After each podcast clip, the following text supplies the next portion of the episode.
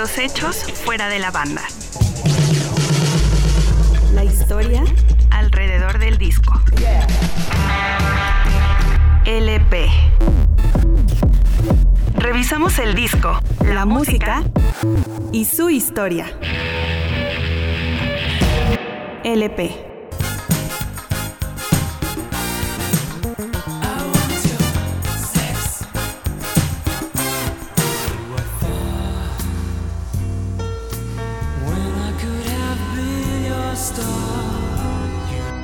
George Michael, Fate, CBS Epic Records 1987.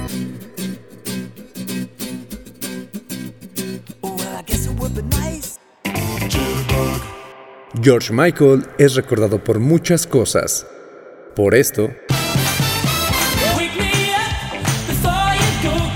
por su irresistible imagen como sex symbol, por los escándalos de su vida privada, o por esto, también por haber conseguido con Fate, su álbum debut como solista de 1987, el Grammy al mejor disco del año. No te preocupes, es total y absolutamente normal que escuches George Michael y pienses en esto. Pero después del primer e inevitable impacto, también es absolutamente normal que comiences a ver una estrella pop que supo hacer un nombre y un lugar en la industria de la música a nivel global, que en su mejor momento llegó a eclipsar nombres como los de Michael Jackson o Prince. Esta es la historia de Fate, el disco de George Michael que convirtió una estrella juvenil en un miembro serio de la industria, en un hombre que varias décadas después se sigue citando como parte de la realeza del pop. Fate.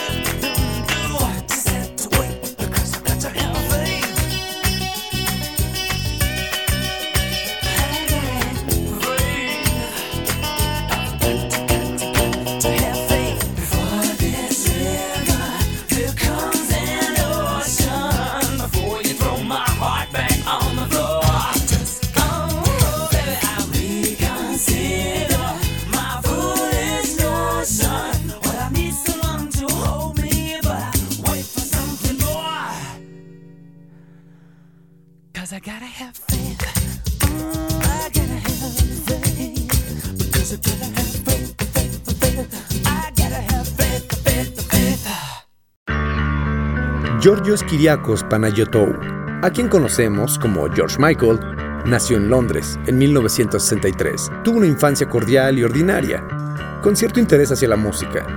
Siendo adolescente, fungió como DJ en algunos clubes e incluso pasó, sin pena ni gloria, por una banda juvenil de ska llamada The Executive. Pero sería en 1983 cuando grabó un disco como parte de un dueto llamado One. Y en su primer álbum lograron posicionarse algunos sencillos en el número uno a nivel local. Su trabajo era muy acorde a la época y fue visto como un dueto de chicos atractivos con un sonido que encajaba muy bien en la moda de ese momento. Y sonaban así. Sí, un sonido insulso y perfectamente olvidable. Y ya que hablamos de olvido, el nombre del otro chico que aparece siempre junto a él en los discos de Wham se llama Andrew Ridgely.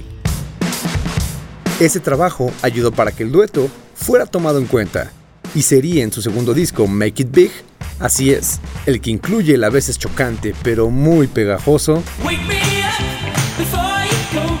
el que los daría a conocer a nivel internacional. Pero ya los directivos enfilaban su atención hacia George Michael, pues en este disco de Wham se incluyó el sencillo Careless Whispers, donde no participó Andrew Ridgely. Sí, el otro miembro de Wham, que ya habías olvidado hace cinco veces que te lo dije. Este después se consideraría el inicio de la carrera solista del inglés, que no solo era un rostro, pues escribió y produjo estos dos exitosos sencillos. Father Figure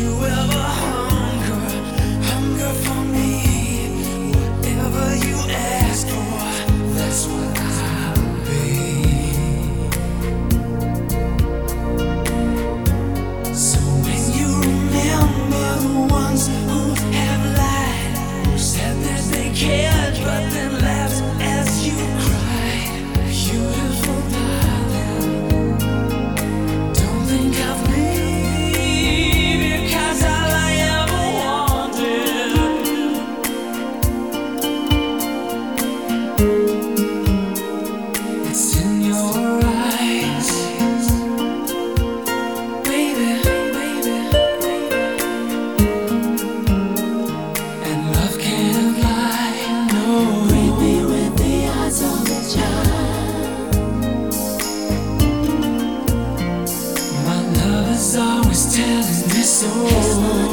Kiss, smile. Just hold on, hold on, and I won't let you.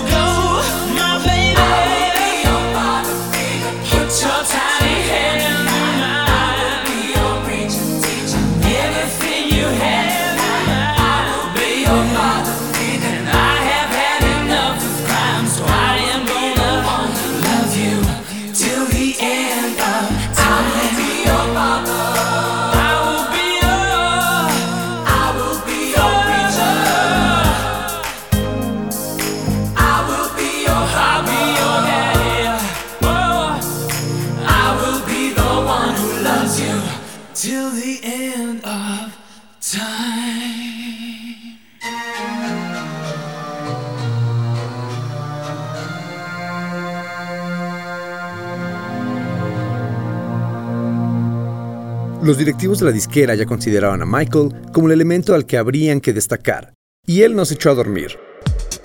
Pasó casi todo 1987 escribiendo temas para el que sería su álbum debut como solista, y hurgando del sonido que quería desarrollar.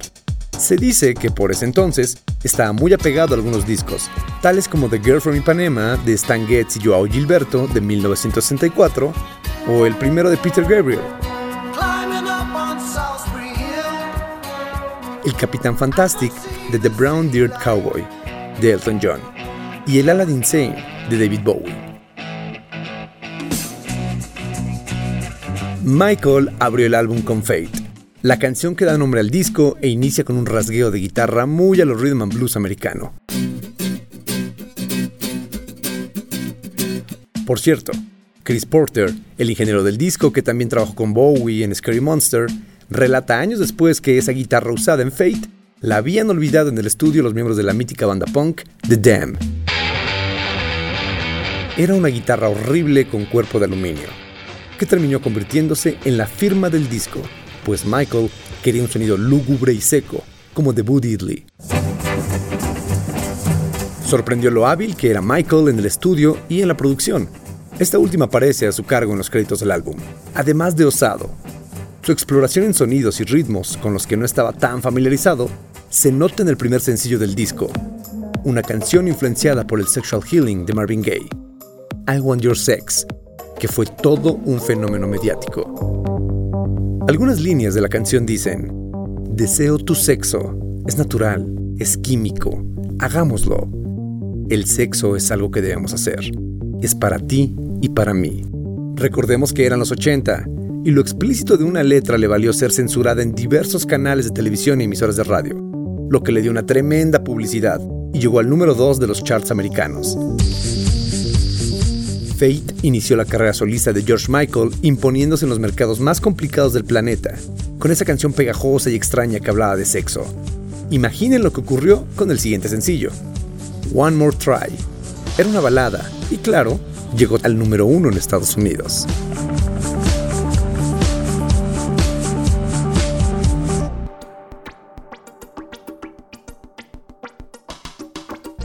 I Want Your Sex.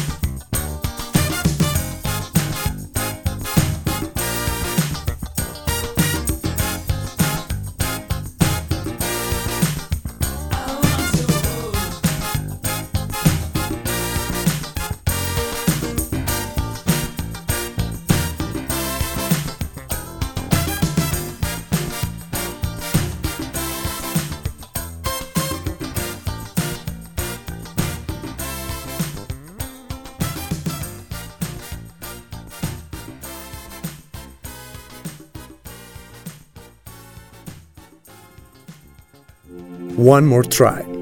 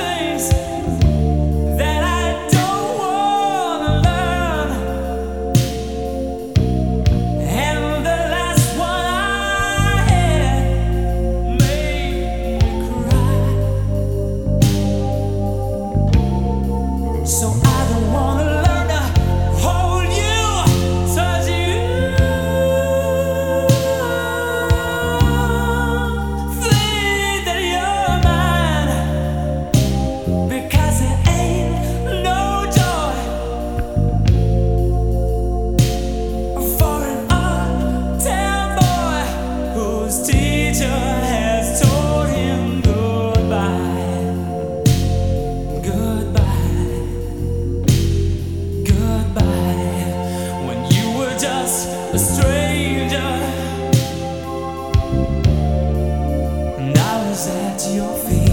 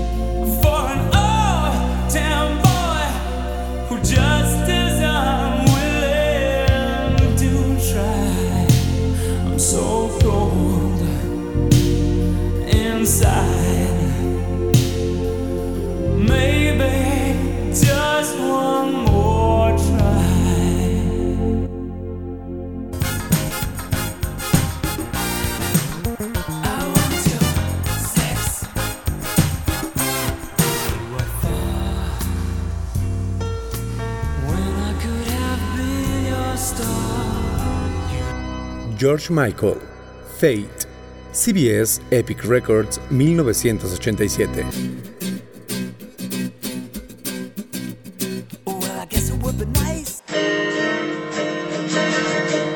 LP Hard Day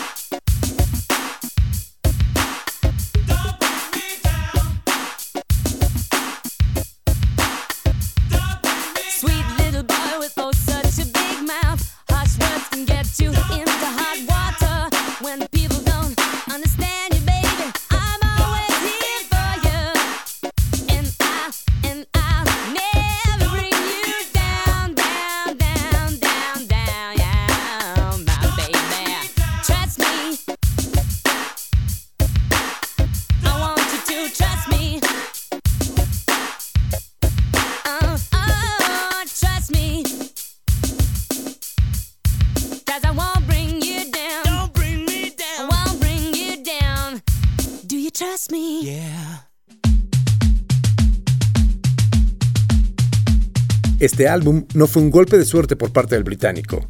Elegía con esmero y precisión cada uno de los pasos a seguir para posicionarse en la compleja industria musical. En Wham era un postadolescente cantando sobre temas familiares, de fiesta y de la complejidad de hallar un trabajo. Para Fate, cambió de temática, sonido y también de imagen. Se puso serio y evocando a galanes clásicos como James Dean y Marlon Brando, se dejó la barba, se metió en una chamarra de piel y cambió la maleable, pero visible corriente de la moda varonil de aquel tiempo.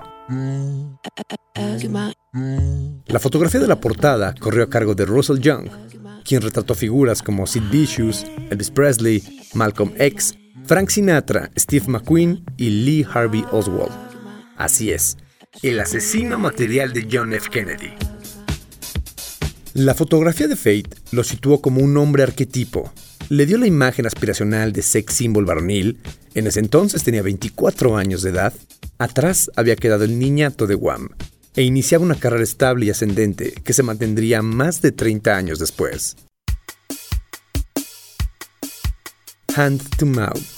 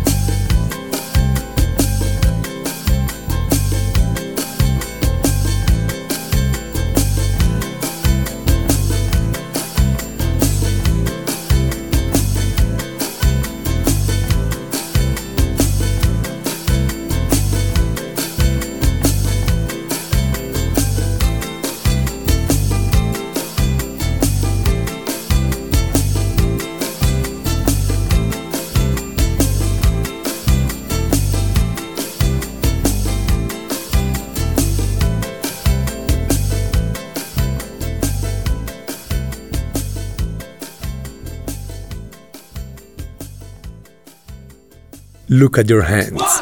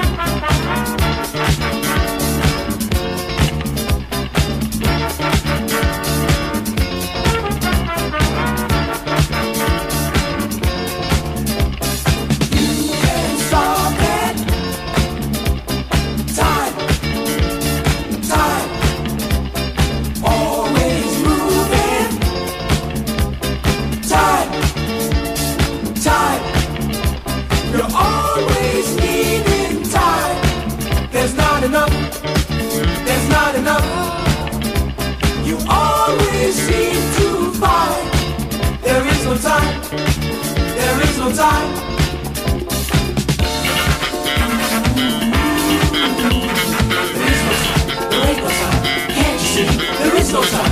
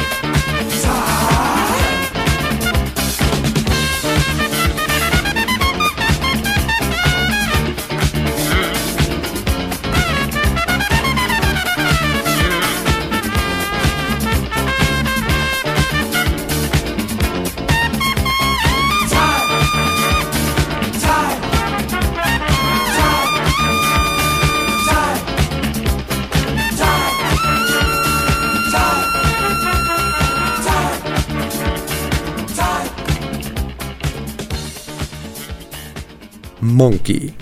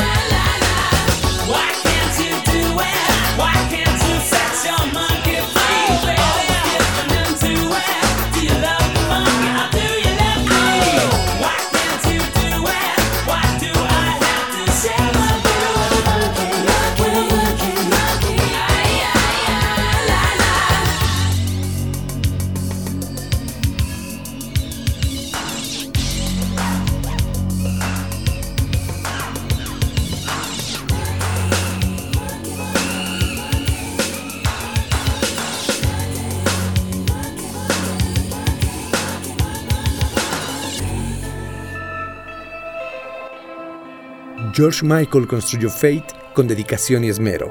El álbum se publicó en 1987, tiempos en que Prince y Michael Jackson tenían varios años marcando la pauta en la industria musical. Por ello, no perdió el tiempo.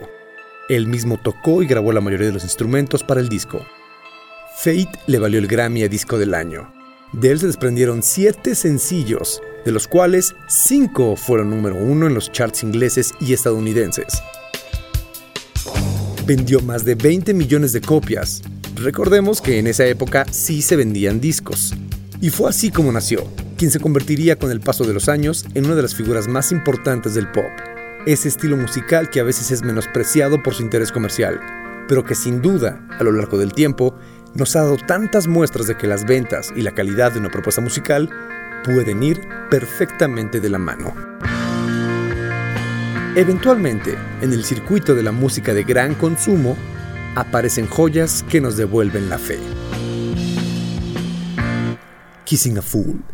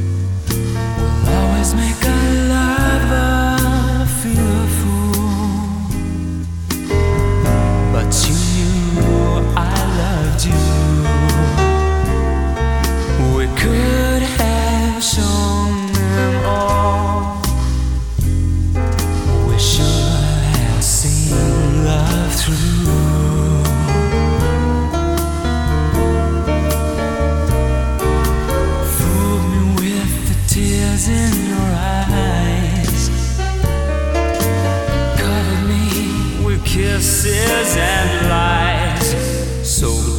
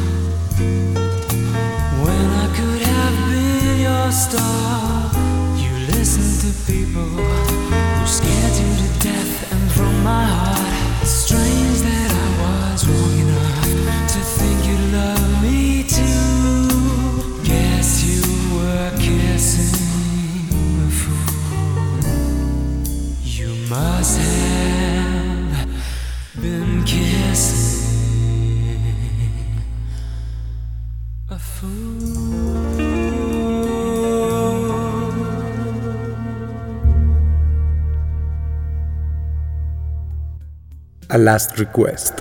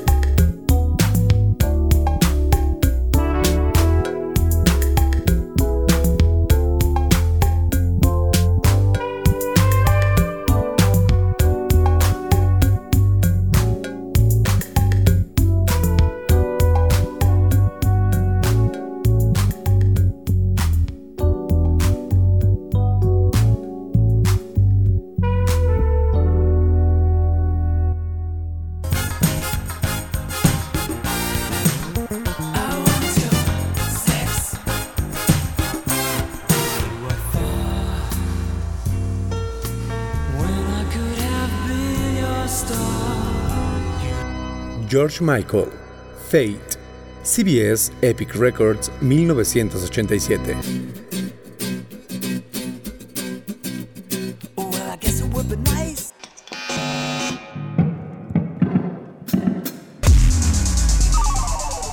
Los hechos fuera de la banda.